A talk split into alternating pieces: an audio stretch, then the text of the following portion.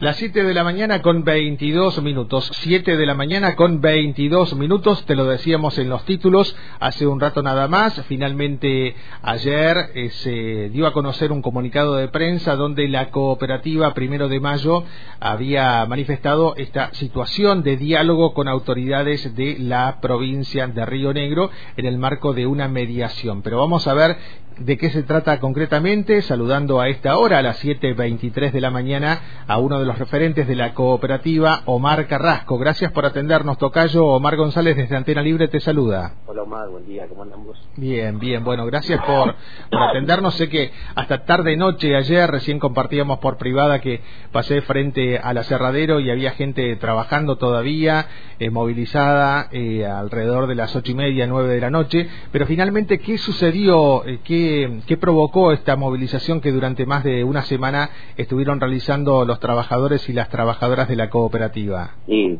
por suerte se llegó a una mesa de diálogo. Ahora nos juntamos el lunes con provincia, eh, no sé si va a participar la ciudad, eh, la parte actora, nosotros y la CTA. Eh, la reunión todavía no está definida en qué, en qué lugar se va a hacer, pero el lunes ya sí o sí se hace la primera mediación.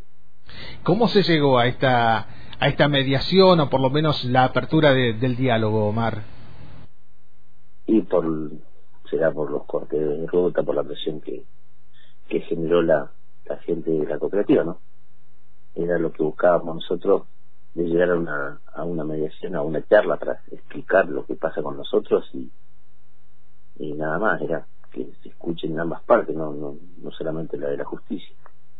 Claro, ustedes ahí van a pedir qué cosa en esa en esa mesa que se está abriendo el próximo lunes, como nos decís vos. Y vamos a pedir que, primero que nada, que se vuelva con la ley de protección. Segundo, que se consiga un predio y se lleve las maquinarias y que los galpones a otro lado si quieren las tierras. Y bueno, y después iremos viendo qué, qué más eh, se puede, ¿no?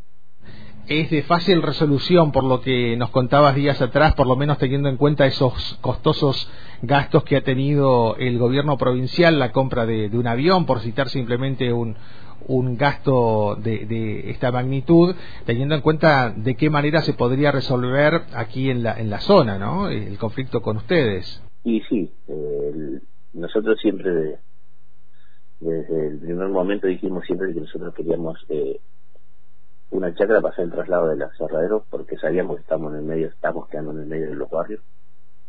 Y pero ellos no no sé no, no sé si no sabían o no querían saber. Pero bueno gracias a Dios se llegó a esta, mediación el lunes a, a la mañana a la, a la una de la tarde. Se irá a hacer la reunión no se sabe dónde se va a hacer todavía pero eh, ya está garantizada la reunión para el lunes bueno, ¿cómo recibieron esta información desde dentro de la cooperativa, Omar? Imagínate, es una noticia muy alentadora para nosotros, ¿no? Porque eh, nosotros ya hoy en día ya tenemos que estar pensando que volvemos a trabajar, por lo menos acá en la carrera donde estamos.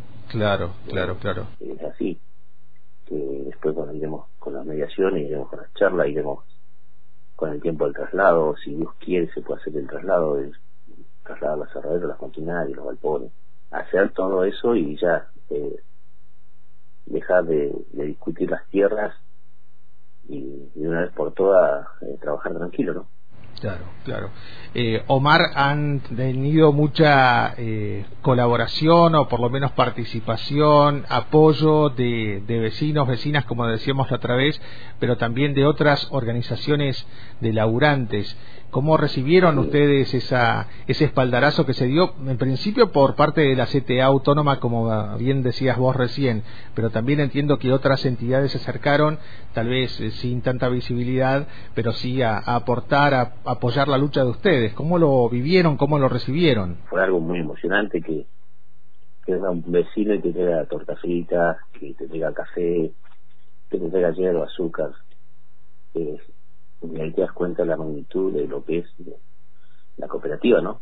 Porque había gente que había ido a buscar leña y se había quedado una manifestación apoyando a la cooperativa.